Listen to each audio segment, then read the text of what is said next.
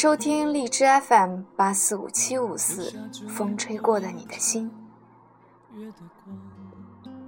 昨天猛地发现，我的粉丝数已经超过二百。之前说过，粉丝只要超过二百，我就可以买一套稍微专业一点的录音工具了。感谢大家的支持，我也会努力将节目做得越来越好。通过一段时间的思考与整理，我决定在我的节目再新添一个板块，叫做“顺见”。这个板块呢，主要是讲述一些我平时周末或是节假日游玩的一些地方遇见有趣的事情，也会穿插一些历史文化的知识。希望大家会喜欢。那么今天想和大家分享的第一个故事就是京韵北京的那些门。谁是你现在惦记的人？那些幸福的、心动的、历历往事，让我思念一个已被荒废的名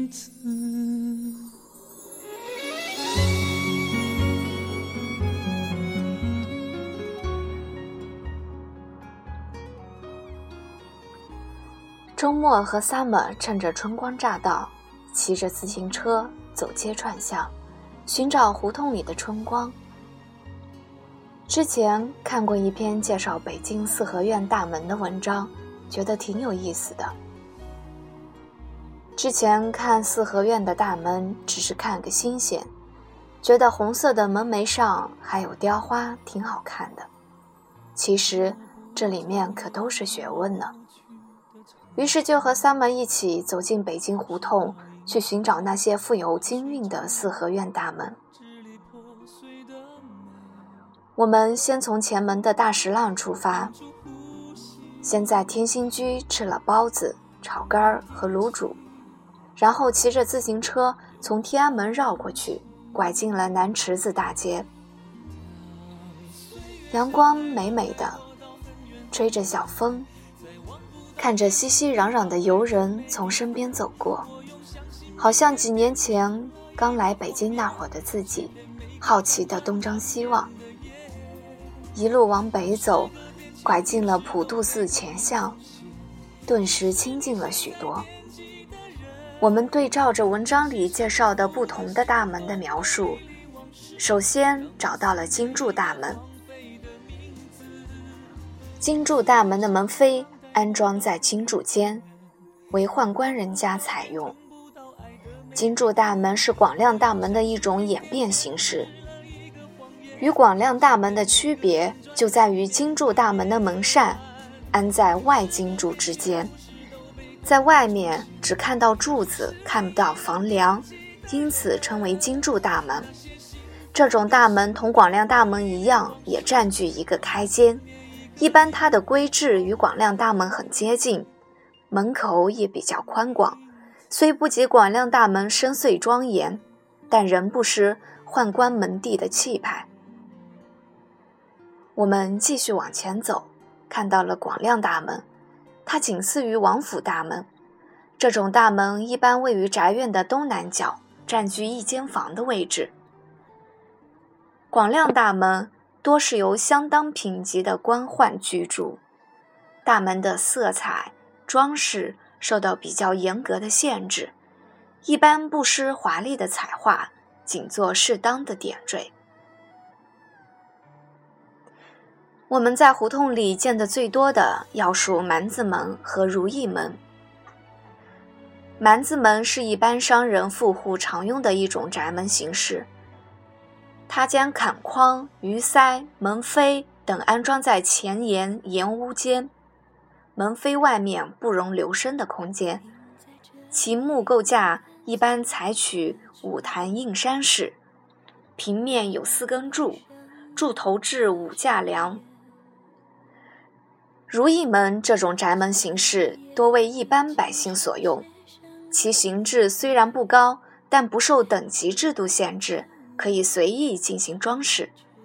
它既可雕琢得无比华丽精美，也可以做得十分朴素简洁。一切根据主人的兴趣爱好和财力情况而定。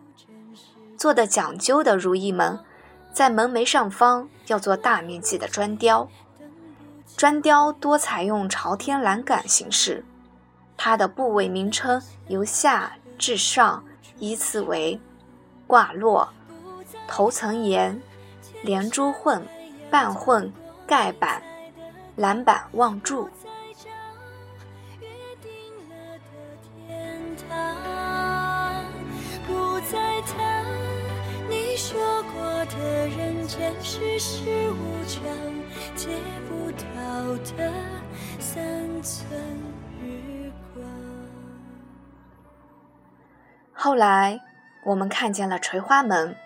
但是我觉得我们看见的垂花门不是古时的那种正宗的垂花门，因为在古代，垂花门是一个庭院里的内门，而不是街门。但是我们看见的垂花门是在街边上，我估计这之前是一个挺大的宅子，后来被分割出去了，但也有可能是后来建的。垂花门是古代汉族民居建筑院落内部的门，是四合院中一道很讲究的门，它是内宅与外宅的分界线和唯一通道，因为它的檐柱不落地，垂吊在屋檐下。称为垂柱，其下有一垂珠，通常彩绘为花瓣的形式，所以被称为垂花门。